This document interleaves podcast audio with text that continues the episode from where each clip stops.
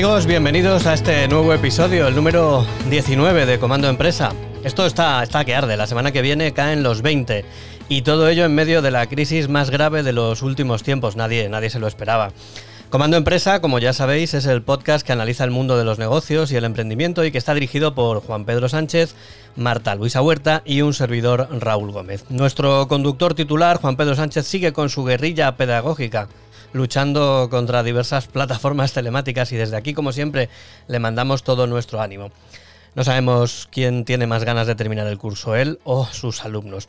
Antes de comenzar os recuerdo nuestras formas de contacto por si queréis compartir con nosotros vuestras inquietudes o trasladarnos cualquier pregunta o consulta que queráis realizar. Podéis escribirnos a info@comandoempresa.com o enviarnos un WhatsApp al número 642 365 518.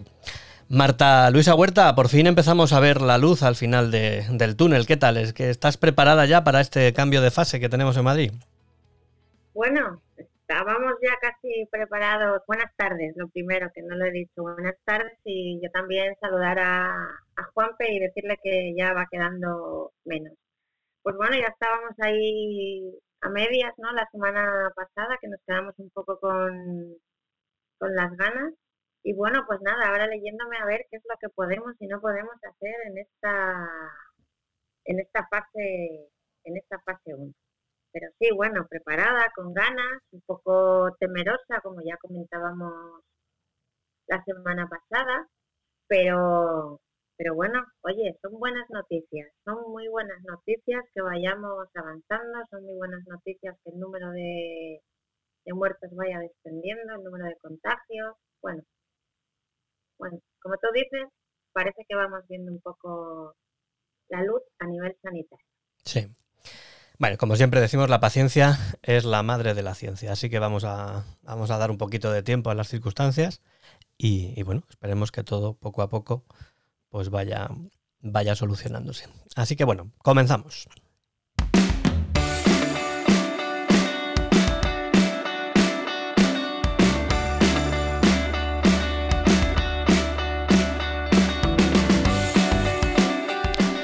Como en los últimos episodios vamos a continuar con el análisis de los términos económicos más importantes, porque como pueden apreciar todos los que siguen la actualidad económica y empresarial de, bueno, iba a decir de nuestro país, pero en realidad es del mundo, estamos permanentemente sometidos a un bombardeo de información que hemos de interpretar adecuadamente.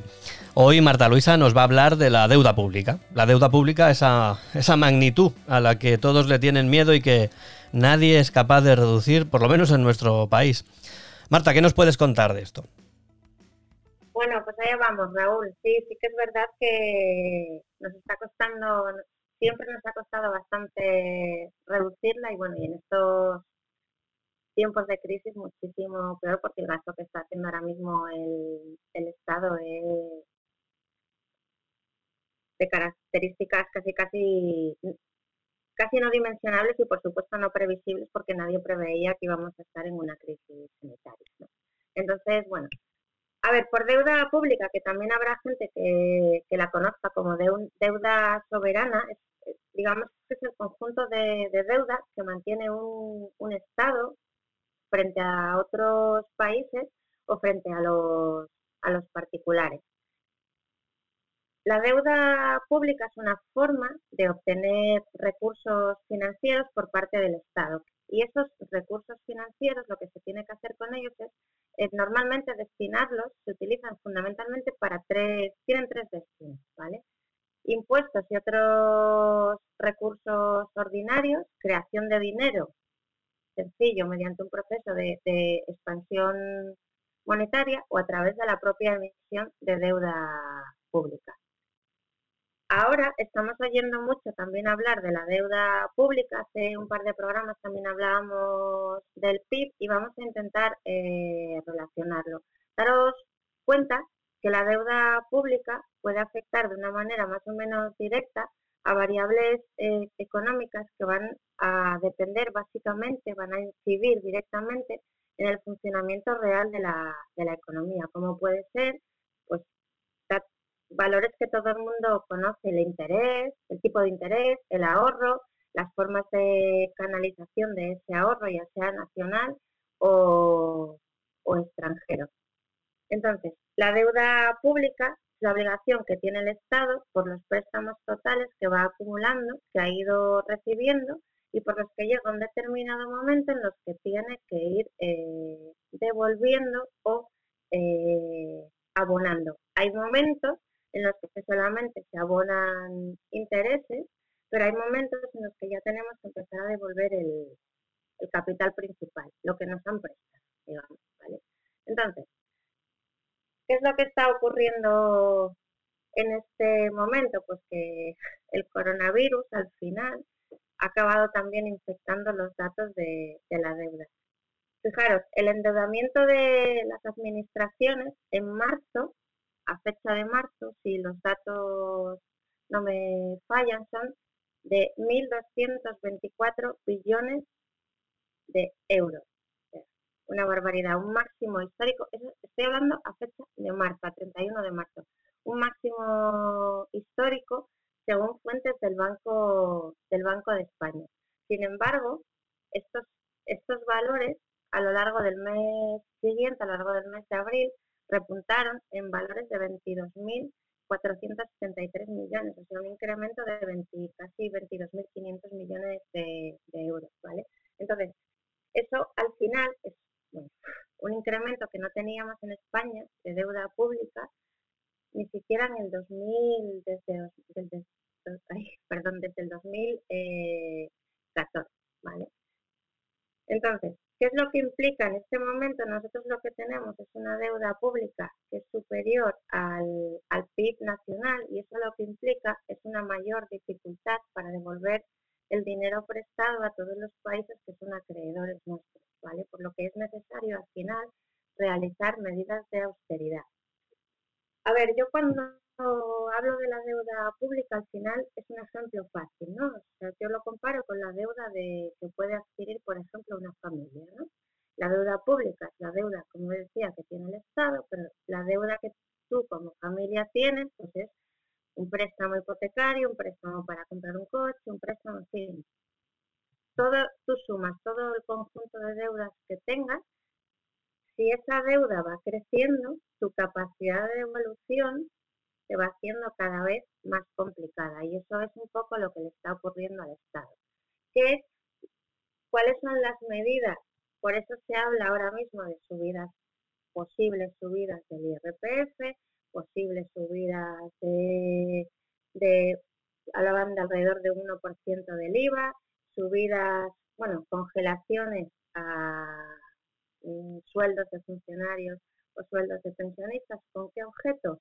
Con el objeto de que el Estado pueda recaudar más dinero a través de esos impuestos para intentar devolver esa deuda, parte de esa deuda y que el cómputo total de la deuda pública sea menor. Ciertamente, ahora mismo, disminuir la deuda pública es complicado. Hay muchísima gente en el paro, hay muchísimas subvenciones que se están dando por parte del Estado y ahora mismo se complica. Pero bueno, como dice Raúl, esperemos salir pronto de esta situación, ¿no? Raúl. Bueno, es que no vamos a tener mucho más margen o salimos pronto, o, por, lo, por lo menos empezamos a salir pronto, o, ya veremos. Eh, el tema de la deuda pública al final, como tú bien has dicho, eh, como es una magnitud tan, tan grande y tan descabellada, eh, pasa por, por un acuerdo global de todo el mundo, porque claro, el mundo le debe dinero al otro, una parte del mundo le debe dinero a la otra parte del mundo, en fin, es todo es todo complicado, pero bueno, yo creo que, ha quedado claro. Al final es, eh, como tú bien dices, lo que le debe la familia, o un país es como una familia y, esa familia pues debe dinero, ¿no? lo, que pasa es que cómo se paga, ¿no? Ese, es el problema, ¿cómo, cómo la pagamos? Claro, el problema es que a veces pues los, los recortes, cuando el Estado decide hacer recortes, pues esos recortes también se traducen en menor, menores ventajas sociales, ¿no? Pero bueno, al final, insisto en que es como una familia, ¿no? Al final en una familia, cuando las cosas van mal, ¿no? ¿Qué frase se utiliza esa de hay que apretarse el cinturón? Pues... Pues igual. Es un poco parecido.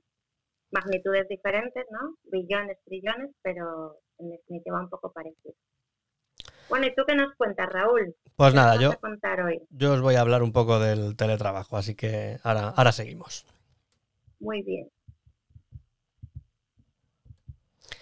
Pues como os decía, eh, voy a hablar del teletrabajo. A nadie se le escapa que la crisis sanitaria que estamos atravesando va a, cambiar. Quién sabe si definitivamente pues muchas de nuestras costumbres y también a buen seguro nuestra forma de trabajar.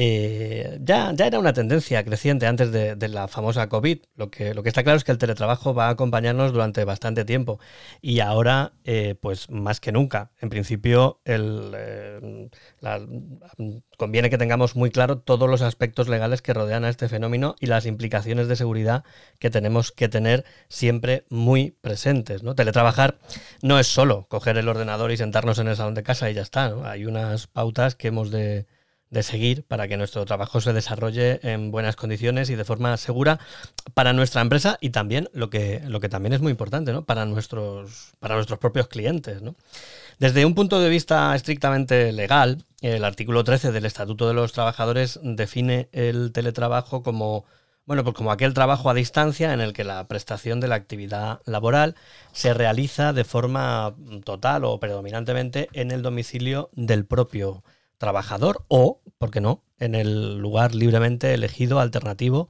distinto a las oficinas físicas de la empresa, que en todo caso, pues tiene que estar pactado con, con el empleador. ¿no? Es decir, estaremos teletrabajando cuando realicemos nuestra actividad laboral en un lugar diferente del centro de trabajo de nuestra empresa. Gracias a esta flexibilidad, el teletrabajo implica muchas ventajas, tanto para la empresa como para el trabajador, eso es innegable, ¿no? Pero para que la experiencia sea productiva y satisfactoria para todos, hay que establecer los procedimientos oportunos para que no surjan problemas que luego tengamos que lamentar. Todo lo bueno tiene siempre una parte mala, ¿no? Lo primero que debemos tener muy claro es que la decisión de realizar el eh, trabajo a distancia debe formalizarse de forma inexcusable mediante un acuerdo escrito, donde se plasmen las condiciones en las que se debe realizar el trabajo, eh, bueno, salvo que ya en el contrato inicial firmado entre las partes se establecieran cláusulas para regular esta modalidad laboral. Como digo, y con plena independencia de los motivos o las causas que, bueno, que originen esta nueva modalidad, lo importante es que las partes no olviden plasmar ese acuerdo por escrito. Porque si luego hay alguna circunstancia que pueda surgir, pues hay que tener mm, una prueba de qué es lo que se pactó en su momento. Una pregunta que nos trasladan muchos afectados en estos tiempos de, epidemia es que si es obligatorio aceptar el, teletrabajo. Hombre, en principio con la ley en, en, la mano, como es lógico, hemos de afirmar que la opción por el teletrabajo es siempre voluntaria, ¿de acuerdo? Salvo que como digo antes, como he dicho antes, se pactará al principio de la relación laboral. Si el teletrabajo no forma parte de la descripción inicial del puesto de trabajo y el empleador hace una oferta de teletrabajo al, trabajador, pues eh, el empleado puede aceptar o rechazar esa oferta, ¿no? Y también al contrario, si es el empleado el que lo ofrece, la empresa también puede aceptar o negarse, ¿no? Mm, lo que está claro es que ninguna de las partes está obligada a aceptar esta modalidad de trabajo. Debe ser siempre un acuerdo voluntario entre la empresa y el trabajador. Es eh, muy importante establecer el lugar desde el que el trabajador va a realizar su prestación laboral y si lo va a hacer desde, por ejemplo, su domicilio o desde cualquier otra ubicación, porque sin excepción, sin excepción, ninguna eh, excepción ninguna, quiero decir, el lugar en el que vaya a trabajar el empleado debe reunir escrupulosamente todas las condiciones adecuadas y establecidas mm, en la ley de prevención de riesgos laborales hay que garantizar por encima de todo la seguridad y la salud del trabajador, porque es que es la única forma de que él pueda trabajar en unas condiciones adecuadas. Es eh, imprescindible también, como hemos adelantado antes, eh, que en el acuerdo hay que plasmar el horario en el que se vea realizar la jornada. Mm, no podíamos hacerlo de otra forma, ¿no? El, teletrabajador que trabaja en su casa tiene que hacer la, eh, tiene que realizar la misma jornada laboral y además la tiene que hacer en un horario que permita coordinarse con la dirección de la empresa y, por supuesto con el resto de sus compañeros de trabajo, ¿no? también es muy importante, bueno, esto es a partir de, mayo del año pasado, pero es muy importante destacar que, que aunque se le teletrabaje, sigue vigente la obligación de fichar para poder acreditar ante la autoridad laboral la duración de la jornada de trabajo. Aunque estés en tu casa, tienes que seguir fichando. Es imprescindible regular y plasmar en el acuerdo escrito todo lo relacionado con los equipos y la tecnología que debe utilizar el empleado y que además la empresa debe poner a su disposición para que pueda desarrollar correctamente su labor. Como, como regla general, podríamos decir que la empresa es la responsable de proporcionar y costear, bueno, y de pagar ¿no? todos los medios que debe usar el trabajador y este, a su vez, eh, debe utilizarlos con la oportuna responsabilidad y salvo excepciones, solo para cuestiones o temas laborales y nunca eh, personales. Ya, ya lo hemos apuntado antes también, pero debemos destacar que el hecho de que el trabajador esté en su domicilio eh, no hace desaparecer ninguna de, los, de las obligaciones de la empresa, así que es muy importante que se sigan cumpliendo los estándares de las medidas y controles que garanticen eh, tanto la seguridad física del trabajador como la seguridad tecnológica porque no podemos descuidar la idea de que hoy en día hay riesgos físicos como, como antes, pero también hay muchos riesgos eh, tecnológicos. ¿no? En, este sentido, hay una circunstancia un poco polémica, ¿no? es que, claro, el, empresario en determinadas condiciones puede tener bueno, el empresario o el técnico de prevención de riesgos laborales, quiero decir, puede tener que entrar en la vivienda del eh, trabajador pues, para hacer una evaluación de riesgos, etcétera, etcétera la casuística de esta, de esta entrada es demasiado amplia y desborda esta sección, pero, pero bueno, tiene que quedar claro que en cierta medida tanto empleado como empleador tienen que ponerse de acuerdo para hacer esa eh, evaluación. El acceso al domicilio, evidentemente, del trabajador está sujeto a su autorización, como no puede ser de otra forma, ¿no? Pero también es cierto que no tiene mucho sentido querer teletrabajar y, no permitir esa evaluación de riesgos. Lo digo porque se está poniendo de relieve esta circunstancia en estos tiempos. La retribución económica del trabajador debe ser la misma que la, que la del trabajo presencial, salvo que exista alguna especialidad que implique una modificación de las condiciones de trabajo. En esto no hay ninguna excepción, eh, ninguna de ninguna clase. ¿no? En cuanto a los derechos del trabajador, debe quedar claro que tiene exactamente los mismos que si se tratara de un trabajador presencial. Debe tener el mismo trato de que la empresa le profese a, los compañeros que están en las oficinas. Otro ejemplo también muy importante en este sentido es que la formación que eh, la empresa está obligada a dar al, al trabajador, en este caso, pues puede optar por darla bajo la forma telepresencial, que también es bonificable y que tiene todos los, cumple todos los requisitos de la ley para poderse prestar de la misma forma que se presta a los trabajadores presenciales.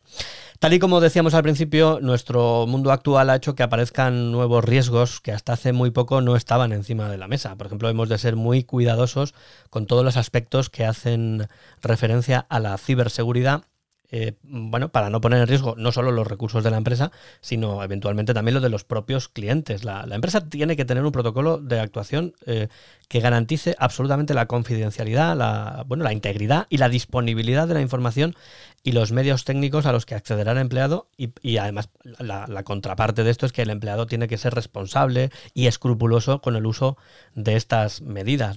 A este respecto, la administración, a través de muchas oficinas eh, de ciberseguridad que tiene, siempre bueno, pues imparte una serie de consejos, ¿no? de principios que todos tenemos que tener en cuenta y yo los he sintetizado en, en unos pocos. En primer lugar, se ha de contar con un sistema de soporte o mantenimiento informático o técnico, como lo queramos llamar, al que poder recurrir para solucionar o atender los incidentes que se puedan producir y eh, obviamente hay que también haber instruido al trabajador antes en cuanto al uso de este, de este servicio y la formación básica para el uso de los recursos, la, bueno, de la prevención de ataques informáticos, las copias de seguridad, toda, toda esta playa de cosas que hay que tener en cuenta. Hemos de contar con un sistema que garantice la seguridad de los accesos, de las contraseñas, de, a la información sensible de la empresa, incluyendo, si es posible, mecanismos de doble factor o, dos pasos.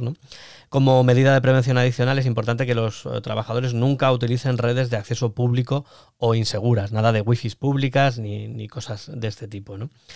Una cosa que es muy importante, siempre, siempre, siempre sistemas operativos, antivirus y aplicaciones actualizadas de acuerdo con las especificaciones de los fabricantes. Esto es absolutamente fundamental. ¿no? Y ya para terminar, pues bueno, aunque no siempre es fácil de cumplir, es muy importante que el trabajador utilice los medios de la empresa solo para uso profesional, porque muchas veces las vulnerabilidades informáticas aprovechan aplicaciones de ocio ¿no? para sus propósitos. Entonces, por eso se establece esa separación entre unas cosas y otras. ¿no?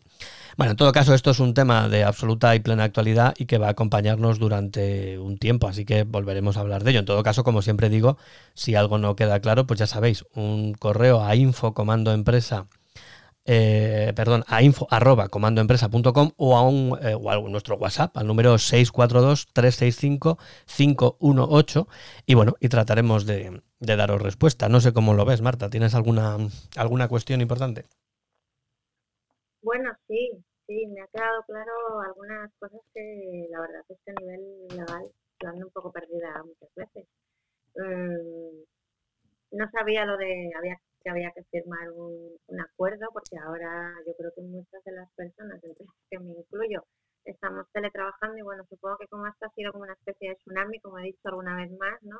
Esa, esa documentación por escrito no se ha llevado, porque creo haber leído que era había que diferenciar entre eh, trabajar, teletrabajar y trabajar en remoto, ¿no?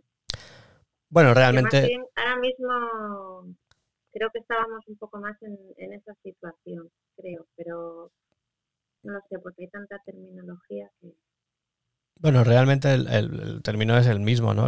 el problema que tenemos es que, claro, ahora mismo está habiendo un, hay mucho voluntarismo porque no hay, eh, digamos que esto no es una decisión que se haya tomado meditadamente, sino bueno, pues la gente ha tenido que abandonar su puesto de trabajo poco más o menos que corriendo, por decirlo de alguna forma.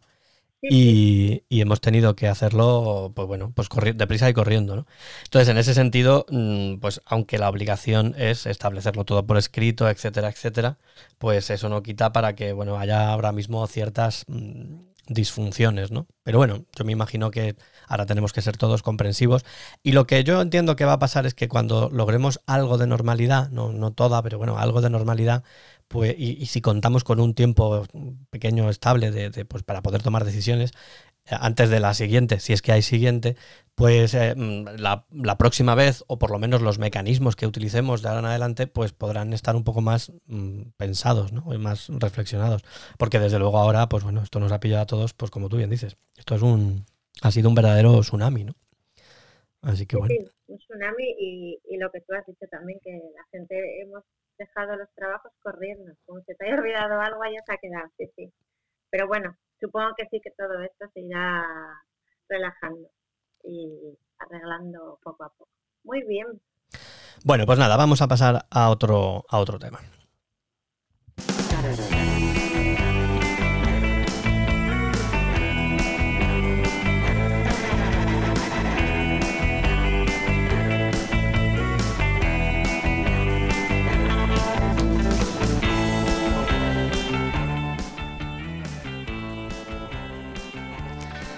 Bueno, pues como en los últimos episodios vamos a continuar con, bueno, con el análisis de términos de actualidad y más de actualidad que los préstamos ICO no se me ocurre. No creo yo que haya ahora mismo nada que, nos pueda interesar más a los empresarios y a los emprendedores que las vías de financiación que los bancos han dispuesto, bueno, el Estado y los bancos han dispuesto con motivo de la situación sanitaria a la que nos enfrentamos.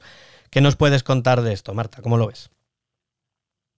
Bueno, pues vamos allá. Sí, nosotros teníamos pensado explicar un poco y matizar un poco las condiciones bajo las cuales eh, puedes acceder a un préstamo ICO o no, ¿vale?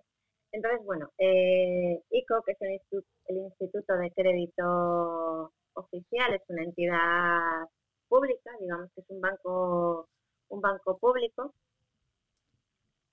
que tiene una forma jurídica de entidad pública empresarial, es decir, es una definición así como un poco enrevesada, ¿no? Pero bueno, digamos que los préstamos ICO son préstamos que realiza el Estado a través de los bancos, digamos, ¿no? ¿Para quién? Sobre todo para, para emprendedores y, y para empresas. También es verdad que muchas veces estos préstamos ICO se utilizan para, en condiciones normales, para financiación de proyectos de organizaciones o incluso de ONGs, etcétera, ¿vale? De los que, en los que nos vamos a centrar ahora van a ser en los préstamos ICO, que han surgido, que no son diferentes a los anteriores, pero bueno, el volumen de préstamos a los que la gente se ha ido acogiendo eh, como consecuencia de la crisis del, del COVID 19. El primer punto que me parece más importante, sobre todo en los préstamos chicos, que como cualquier otro tipo de,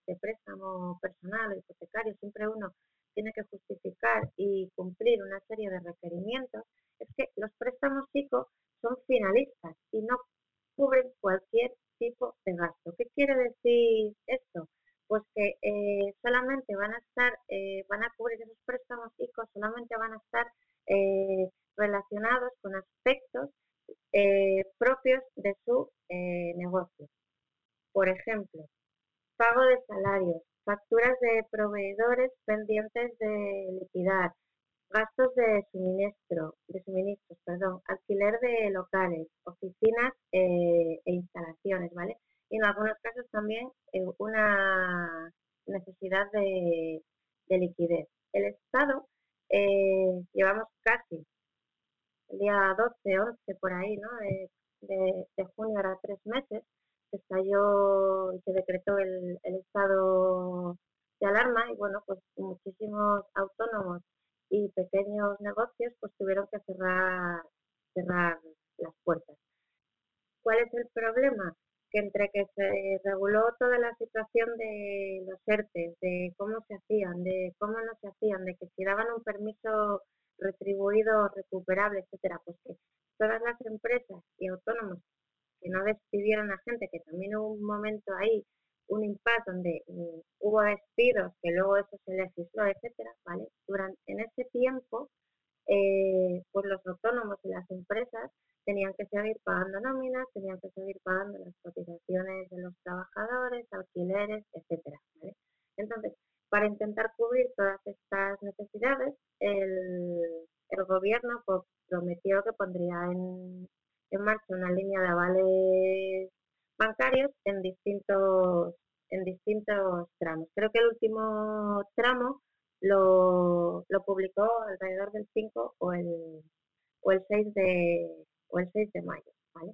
Entonces, como os decía al principio, este tipo de préstamos son finalistas porque estaban eh, esos préstamos estaban o irían específicamente destinados a autónomos y pymes que necesitaran financiación porque su negocio de algún modo se había afectado por la crisis. No porque tuvieron descenso en sus ventas exclusivamente, sino porque sobre todo eh, se vieron obligados eh, a cerrar, ¿vale? ¿Qué es lo que ha ocurrido? Que muchas veces este tipo de, de detalles que pueden parecer detallitos, pero que no lo son, hay muchas veces que pasan un poco desapercibidos cuando son la clave más importante para tener acceso a ese, a ese préstamo, ¿vale? Insisto en que esos préstamos deben ir dirigidos a cubrir determinadas necesidades, que así lo decretó el, gobierno, determinadas necesidades de los negocios que se hayan visto eh, afectados por el estado de, alarma.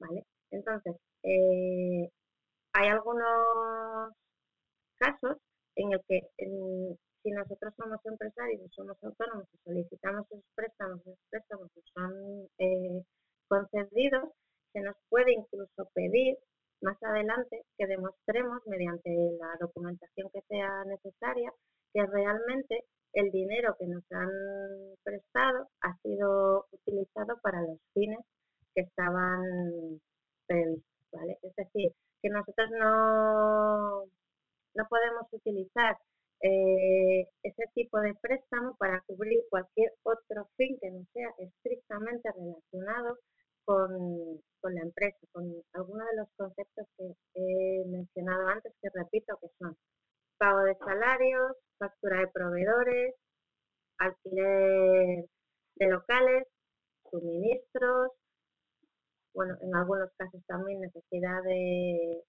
circulante, etcétera, ¿vale? Entonces, ¿cómo lo solicitan? Bueno, pues el autónomo que vaya a solicitar este tipo de préstamos, ¿vale?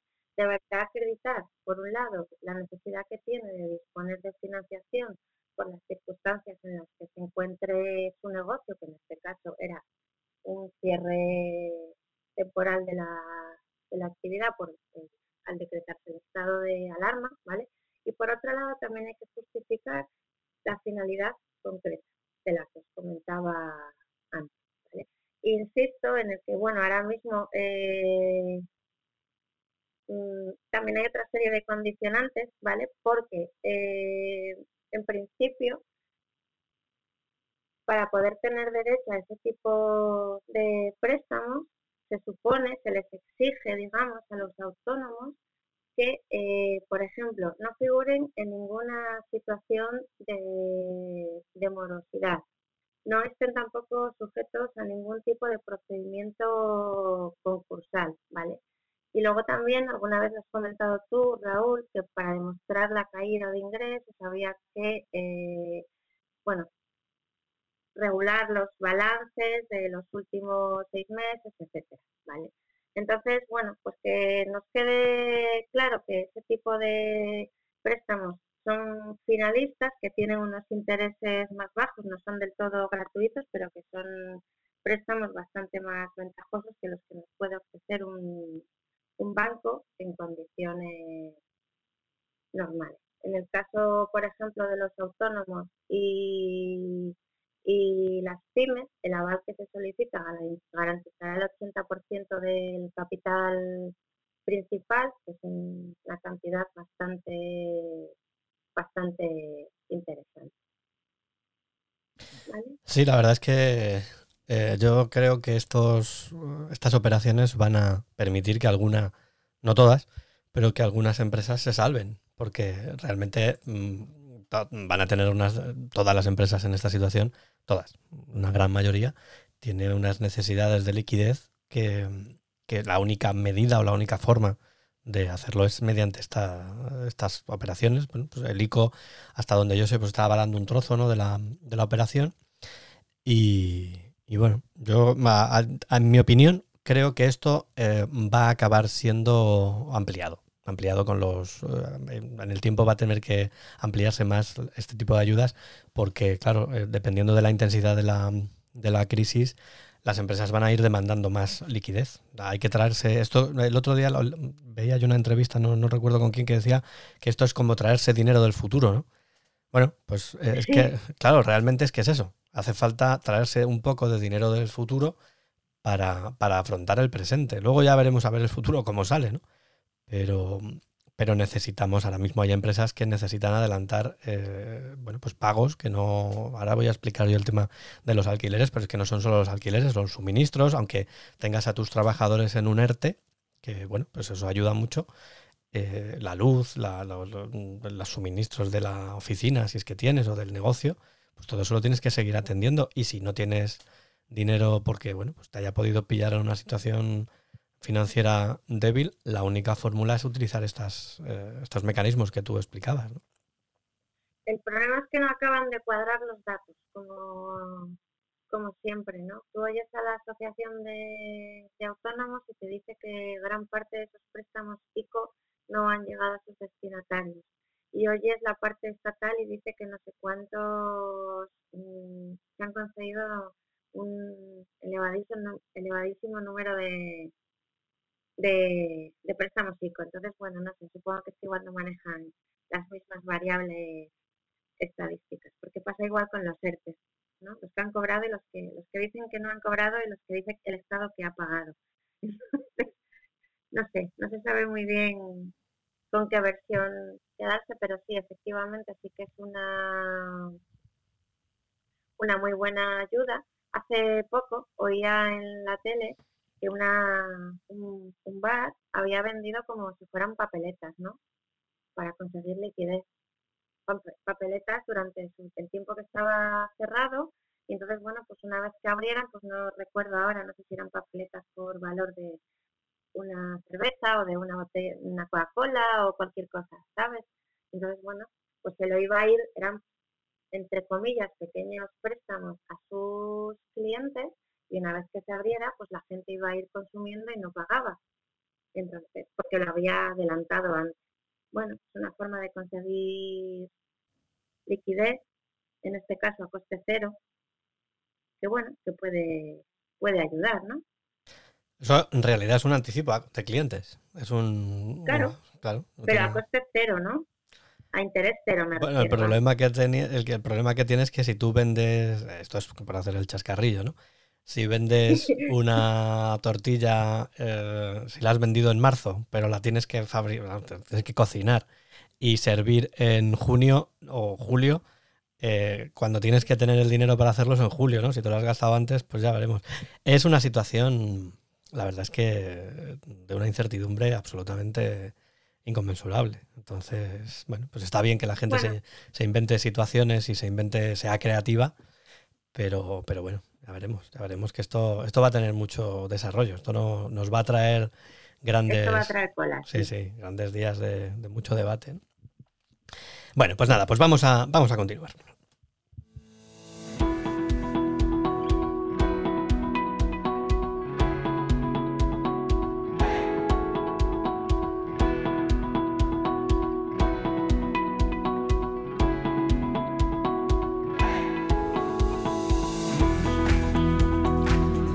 Pues como decía antes, eh, yo me voy a referir a la normativa de emergencia que se ha eh, aprobado el Consejo de Ministros para temas de alquiler de locales comerciales. Mediante el Real Decreto 15-2020, el Consejo de Ministros aprobó una serie de medidas extraordinarias para el pago de alquileres de locales de negocios de autónomos y profesionales y pymes cuya actividad económica se haya visto suspendida o se haya reducido drásticamente con motivo de la declaración del estado de alarma. Con estas medidas se viene a responder a las necesidades de los pequeños empresarios, podríamos decir, que no tienen capacidad financiera para hacer frente a sus obligaciones de pago de alquiler de sus locales por la falta de generación de, ingresos. El, procedimiento establecido permitirá que las partes puedan llegar a acuerdos para la modulación de ese pago y además debe facilitar la continuidad de las actividades comerciales una vez que éstas se puedan retomar. Estas medidas eh, intentan, como es lógico, ofrecer una respuesta general que permita distribuir pues más equitativamente, podríamos decir, el riesgo de la epidemia y de, bueno, y de la situación de crisis que estamos, que estamos sufriendo entre arrendadores y arrendatarios, especialmente, y esto es importante, cuando los arrendadores tienen la naturaleza de grandes tenedores, que ahora veremos exactamente qué es esto. ¿no? Asimismo, se regula un procedimiento para imponer a las partes una modulación del pago de las rentas de los alquileres de, locales que se extiende hasta un máximo de dos años. También, finalmente, en el caso de aplicarse la moratoria a este tipo de arrendamientos, se prevé la no ejecución de las garantías de pago, tales como avales bancarios o seguros de impago de alquiler, entre otras. Bien, ¿cuáles son las medidas concretas que, ha aprobado el, el, gobierno? En primer lugar, el arrendatario de un contrato de alquiler para uso distinto de la vivienda, evidentemente, de acuerdo con lo establecido en la ley de arrendamientos urbanos o de industria, eh, podrá solicitar a la persona que le tenga arrendado el inmueble cuando esta persona, cuando digo persona me refiero a persona física o jurídica, ¿no? Cuando esta persona tenga el, bueno, pues la condición de gran tenedor. Y, la pregunta es, bueno, ¿y qué es un gran tenedor? Bueno, pues la persona física o jurídica que sea titular de más de 10 inmuebles urbanos, excluyendo, eso sí, garajes y trasteros, o que tenga una superficie construida de más de 1.500 metros cuadrados en alquiler, pues es un gran tenedor. Bien, pues ¿qué les ocurre a estos grandes tenedores? Porque si el arrendatario en el plazo de un mes desde la entrada en vigor del Real Decreto pide la concesión de una moratoria en el pago de la renta arrendaticia, pues se aplicará de forma automática, es decir, el arrendador está obligado a, aceptar esta situación y que afecta al periodo de tiempo en el que dure el estrado de alarma y sus prórrogas, aunque en todo caso nunca se podrá superar, eso sí, los cuatro meses. Es decir, la norma ya preveía que la situación de alarma pues iba a tener una, duración máxima en torno a, esos meses. Eh, ¿Qué es lo que ocurre con esta renta? Pues bueno, pues que se aplazará, se, aplazará sin penalización, sin devengar intereses y, bueno, se, se, producirá a partir de la siguiente mensualidad de renta arrendaticia mediante el fraccionamiento de las cuotas en un plazo de dos años. Bien, básicamente para enterarnos qué es lo que ocurre.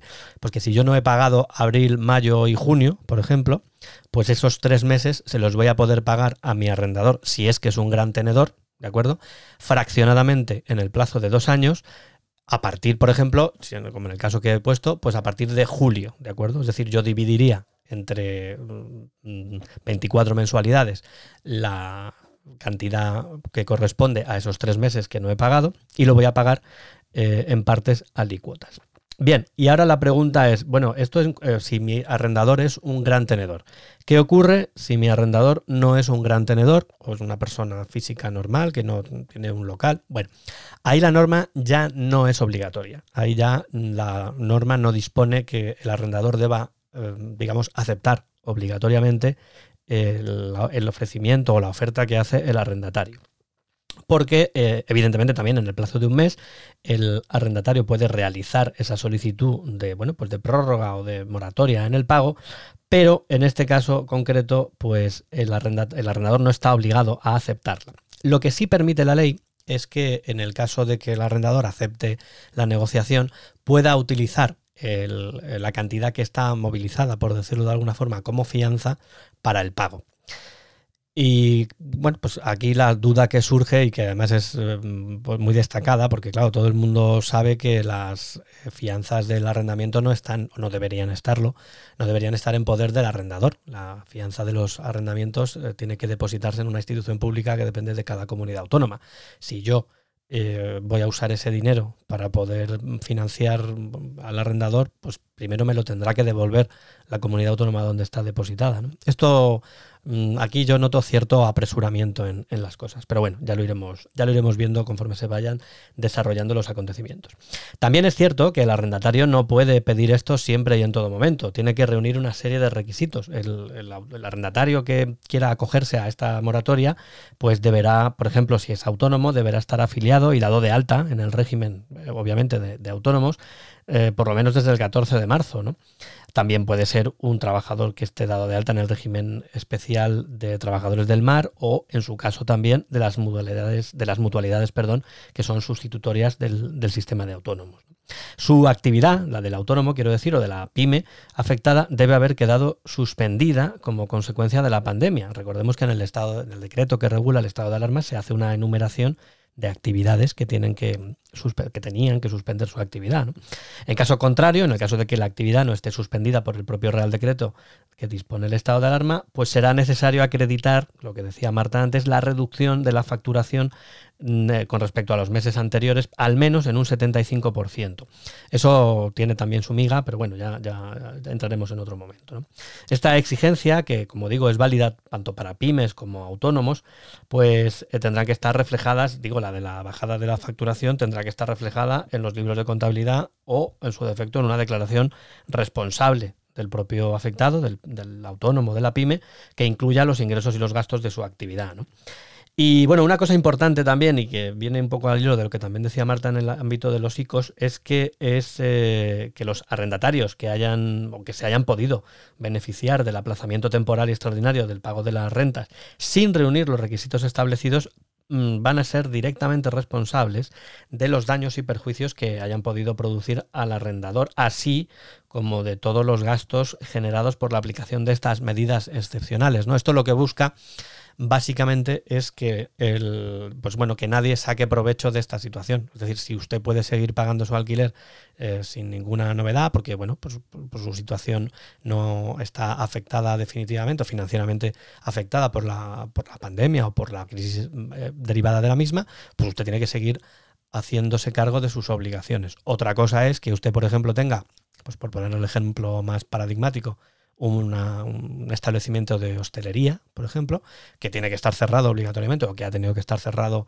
obligatoriamente durante toda esta situación y que con la mínima entrada de ingresos que usted ha tenido, pues obviamente no puede hacer frente al alquiler del local. ¿no? Creo que es una cuestión que, se cae por lógica. Pero bueno, que también hay que explicarla porque no siempre la gente lo, lo entiende la primera. ¿Tú cómo lo ves, Marta? Bien, No, a mí me parece importante el tema este que matizas. Y una duda que me surge, porque eh, cuando hablas del tema de los alquileres, hablas de, los grandes, estaba explicando lo que eran los grandes tenedores, ¿no? ¿No? Sí, sí, claro. Ahí, digamos que la norma eh, establece dos, dos grandes grupos de arrendadores. Los que son grandes tenedores, que tienen que reunir esas, esos requisitos que he dicho, y, el que no es gran tenedor, que es por exclusión, pues que es el, pues una familia que puede tener un local, una familia, un señor o lo que sea, o una pequeña empresa que puede tener un local de pues 100 metros que lo tiene comprado y lo tiene alquilado. Ese no es un gran tenedor y el otro, pues, por ejemplo, si tiene pues, un centro comercial, ¿no? Es el caso más... Sí. el que tiene un centro comercial, pues es un gran tenedor, evidentemente. O el que tiene 11 locales comerciales, ¿no? Pues un gran tenedor. Ese tiene una obligación de aceptar la moratoria eh, que no tiene el pequeño tenedor, por, por llamarlo de alguna forma. Claro, lo que pasa es que ahí voy, ¿no? Sí, sí, yo creo que sí que entendía la diferencia, pero fíjate, Raúl, un- una familia, un- no sé, una familia, un matrimonio con un niño, con dos o ninguno, da igual, o una pareja, ¿no? Que se quedan sin trabajo y no pueden a lo mejor hacer frente a los pagos del alquiler y ese, ese arrendador no es un gran tenedor, sino porque a lo mejor no se han quedado sin trabajo, parece ser que los ERTE alguna gente no le han llegado, otra gente le han tardado mucho en llegar. Bueno, pero un momento, un momento. Aquí estamos, estamos mezclando conceptos. Esto que yo he explicado es solo para arrendamientos de negocio, ¿de acuerdo? Esto es para el caso en ah, el... no, no estás hablando de particulares. No, no, no, esto es solo para empresas. Es decir, este, este, mm, estas eh, medidas No que... es ha- para la vivienda, de un, o sea, para el alquiler de una vivienda, No, ¿no? para la vivienda se aprobaron, y además se aprobaron mucho antes, otro tipo de medidas que evidentemente, pues bueno, sí que... Sí, que no podías entrar en desahucios ni cosas Claro, claro, eran otro. Para, para particulares, por decirlo de alguna forma, aunque también de una forma muy restrictiva, porque yo no. Esa normativa no la conozco con, tanta, con tanto detalle, pero para. Ahí la creo recordar que la normativa hablaba de, de ser un colectivo, o pertenecer, mejor dicho, a un colectivo vulnerable, ¿no? Y estoy hablando de memoria, pero la renta de la mm, vivienda, o sea, de la familia, mejor dicho, para poder ser calificado como colectivo vulnerable eran en torno a 1.600 euros. Quiero recordar, estoy hablando, repito, de memoria y, y habrá que perdonarme si me equivoco, pero, pero claro, por encima de esa renta media, es decir, si tú en, en febrero, en tu familia, habías ingresado 2.000 euros, por ejemplo, eh, como renta familiar, pues ya no eres vulnerable, ya no eres un colectivo vulnerable y tienes que bueno, acogerte a otras situaciones distintas. ¿no? Pero en todo caso, no, yo me refiero, aquí la situación, eh, esto afecta solo a los eh, arrendadores y a los arrendatarios de locales comerciales en el que se ejerce, como, como digo, una actividad pues, empresarial, comercial, profesional, un, un restaurante, una tienda, un taller, en fin, eh, cosas de ese, de ese tipo. Y evidentemente se separa entre gran tenedor y, y pequeño tenedor, porque claro, el gran tenedor, al gran tenedor se le supone, que no siempre es cierto, pero bueno, se le supone una fortaleza o una, una, una musculatura financiera superior al, al pequeño y entonces bueno pues si tienes que aplazarme cuatro o tres o cuatro meses pues tú podrás hacerlo en mejores condiciones de lo que lo puede hacer un particular. Yo no siempre comparto ese criterio porque desgraciadamente hay muchos grandes tenedores que, que tienen una posición financiera muy débil no porque la situación por la, de la que vienen pues es, es complicada. Pero bueno en cualquier caso también es cierto que esta norma se está empezando a aplicar pero nadie la tiene clara. De hecho, yo conozco casos en los que algún gran tenedor incluso se ha negado a, aplicarla. Entonces, bueno, lo, bueno o lo malo de estas eh, normativas que se están aprobando es que van a generar un montón de, de trabajo jurídico cuando las cosas se, bueno, pues se medio estabilicen, ¿no? Porque la, como he dicho antes, la redacción no es la más. Yo entiendo que están trabajando todos a marchas forzadas y con mucha presión pero, pero cuando uno redacta una norma tiene que ser especialmente escrupuloso, ¿no? Y en, yo en este caso no, en fin, no, no, no he visto esa, esa, ese cuidado, ¿no? A la hora de redactar la norma. Ya, sí, supongo que será un poco fruto de lo que, lo que decimos, de, de la rapidez, de la premura, de la velocidad para intentar proteger a todos aquellos colectivos que a lo mejor se pudieran ver más desfavorecidos. Y sí que es verdad que ahora yo me estaba acordando de lo que tú dices en relación a la pregunta que yo he hecho, que también sacó un decreto donde todas aquellas familias, esto hablo a nivel particular, que bueno, pues que fueran colectivos vulnerables y que no pudieran pagar los suministros, que no, no se les podían cortar, etcétera, etcétera.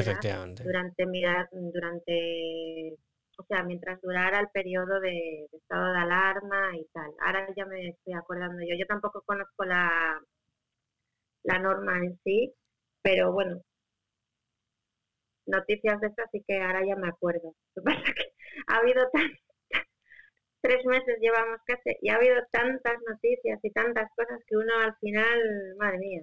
Sí, no, el, BOE por las mañanas. No, no, proceso, no proceso, ya no tengo, mi, RAM está saturada. El, mm, digamos que la, eh, la, enfrentarse al BOE todos los mañanas es, es, es, un verdadero desafío, ¿no? Porque tienes un poco de todo. Pero bueno, es nuestro trabajo y no podemos, no podemos obviarlo. Bueno, ¿qué te parece si nos vamos de viaje? Ah, genial. Pues a ver, vámonos de viaje.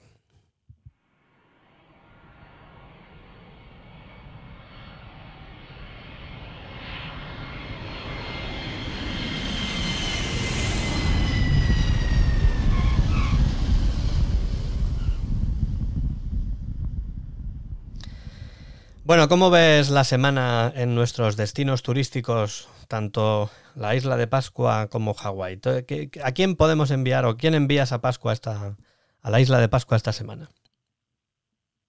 Bueno, pues no creo que no voy a sorprender a nadie. Raúl, ya sabes que soy mujer de costumbre. Voy a mandar a Pascua al señor Echenique. ¿Qué me dices? A ver, un momentito. No sé si preguntarte por qué. Bueno, todo está relacionado con la forma en la que tiene de referirse a la reforma laboral. Nos vamos a cargar la reforma laboral. Me parece que no son palabras propias de un político. Puedo entender hasta cierto punto, en base a su ideología política, eh, esté más o menos de acuerdo con la reforma laboral. Creo que no es el momento para nada de hacer grandes cambios ni de todavía, con el tema de la reforma laboral, pero creo que para nada es la forma de, de dirigirse, ni de tratar, ni de expresar. Pues sí, la verdad es que, como dicen, en tiempo de tribulación no conviene hacer mudanza, ¿no? Pero, pero bueno, es lo que tú dices, esta gente tiene su, sus caladeros de votos y piensan que así, eh, bueno, pues recaudan mejor sus, a sus, se benefician más sus intereses, pues bueno, pues ellos, ellos verán. Yo también voy a mandar a un político a, Pascua. Yo voy a mandar a, a, una persona que he defendido muchas veces, ¿no? Pero que ahora no puedo hacerlo. Voy a mandar a Pascua a Inés Arrimadas. ¿Qué dices? ¿Y esto? Bueno, en primer lugar quiero hay que felicitarla porque acaba de nacer su primer hijo y yo le quiero desear lo mejor, por supuesto. Pero en el aspecto político la tengo que dar un tirón de orejas, ¿no? Porque ah, yo no tengo ninguna duda de que ya a ver, hay partidos y partidos, ¿no? Y, yo creo que esta gente quiere lo mejor para nuestro país, pero claro, muchas veces uno se equivoca al hacer las cosas. Y en este caso concreto, con el apoyo, no, no tanto por el apoyo, porque al final no es un problema de apoyar, es un problema de las contraprestaciones que obtienes a cambio, ¿no? Con el apoyo a la prórroga del estado del arma, pues yo no sé muy bien qué es lo que ha hecho. Y sobre todo, teniendo en cuenta, aunque ellos no lo sabían, evidentemente, pues que de forma indirecta eh, se han subido al mismo carro que, que Bildu, ¿no? Entonces, bueno, en ese sentido, pues un pequeño tirón de orejas, aunque yo creo que volverá, volverá a hacer las cosas, creo, espero, volverá a hacer las cosas bien. Bueno, vamos a ver, ¿y a Hawái qué? ¿Qué me cuentas de Hawái? Yo eh, tengo un candidato que la verdad es que es del mismo partido que la, que la señora Arrimadas. Yo voy a mandar a Hawái a Marcos de Quinto. Ya. Digamos que por un lado, bajo tu criterio, mandas la incoherencia a Pascua, ¿no? Y la coherencia a Hawái esta semana, ¿no? Efectivamente, este señor... Con respecto a la ideología política de, bueno, bueno, yo no creo que sea un problema de ideología. O a la política, o a la política en general. Sí, el, eh, el, el, señor este ha cogido y ha dicho, mire usted, yo esto no estoy de acuerdo y como yo no es, como yo no puedo estar en un sitio con el que no estoy de acuerdo, o mejor dicho, con los postulados que, que además ha tenido luego un gesto de gallardía que mucha gente no lo ha interpretado bien, pero porque él votó, él, de hecho por disciplina y lo explicó, ¿no? Dice, oye, yo mm, por disciplina del partido tengo que votar eh, aunque sea la última votación que haga en el Congreso, eh, pues tengo que votar a favor de lo que el partido me ha dicho, ¿no? Entonces, bueno, pues creo que se lo ha hecho de forma. Yo, este señor, pues bueno, creo que tiene, como todos tenemos, luces y sombras, ¿no? pero creo que ha tenido una, ha dado un ejemplo, porque claro, ¿qué político se va así por las buenas de un escaño con su... Este señor tiene, gracias a, su trabajo y a su talento empresarial, pues, eh, pues un patrimonio muy abultado. Desde luego él no necesita la política para vivir y lo tiene muy fácil para irse, ¿no? Vamos, lo tenía muy fácil. Cosa que a lo mejor quizá de los 300 eh, y pico mm, diputados, pues no, no todos pueden decir lo mismo, ¿no? Pero vamos, que este señor le han dicho una cosa que no le ha gustado y, por coherencia personal se ha ido. Así que bueno, yo le voy a mandar allí a que se bronce un poquito y, luego que vuelva, porque yo creo que aquí en España también hace falta. ¿Tú qué, tú qué tienes? Qué, ¿A quién le das el billete esta semana? Bueno, pues yo esta semana necesito un avión entero para mí sola. Eh, voy a mandar a los, en general a los empresarios y pequeños autónomos por las ingeniosas ideas que están adoptando para sus negocios eh, para poder reabrir en la era esta del distanciamiento social con bueno ofreciéndole a sus clientes las mejores condiciones y con la poca información que tienen de por parte de las instituciones información y ayuda por parte de las instituciones públicas. Entonces bueno han sido tres meses largos, muy largos para todos, muy largos también para ellos, financieramente y económicamente hablando. Y, y bueno, pues como decía un amigo nuestro, ¿no? que cuando una persona que tuvimos en un programa que decía que los autónomos y los empresarios todo este tiempo que estaban en casa estaban dándole vueltas al coco, pues mm. bueno, pues ellos han estado ahí ingeniándoselas a ver cómo abrir y que, bueno, a poder ser no haya ningún tipo de, rebrote. O si lo hay, que no sea por causa de Pues a ellos, así que necesito, pero bueno, te dejo un sitio, te dejo un sitio para tu candidato, Raúl. El resto me lo llevo yo a, a todos mis empresarios. Sí, yo, yo creo que caben todos, caben todos. Caben todos, muy bien. Bueno, pues hasta aquí, hasta aquí hemos llegado. Muy bien. La semana que viene tendremos más contenidos, ¿no, Marta? Como ya estás pensando, ya estás rumiando a ver qué, vas a hacer, ¿no? Estamos ahí rumiando, a ver lo que nos va deparando también la información de la semana, que ya sabes que no solamente se mueve el BOE, se mueve el economista, la expansión y todos los diarios. Sí, sí, hay que estar muy pendiente de la, de la actualidad. Bueno, pues nada, la semana que viene, la semana que viene nos volvemos a hablar. Y bueno, nos vamos, pero como siempre prometemos volver la semana que viene, que además eh, en la que vamos a hacer un número redondo, será el episodio número 20, ya veremos a ver cómo lo, cómo lo celebramos. Traeremos más, traeremos más cosas interesantes y que esperamos que sean de ayuda para todos los empresarios y emprendedores. Eh, como vemos, poco a poco, como ya hemos dicho, vamos viendo la luz al final del túnel, así que hemos de tener esperanza. Tenemos que ser optimistas Vienen tiempos complicados, pero no nos queda otra que enfrentarnos a ellos sin, perder nada de ilusión. Así que mucho ánimo para todos y a seguir adelante y hasta la semana que viene. Muy bien, un saludo amigos y prudencia, por favor, prudencia.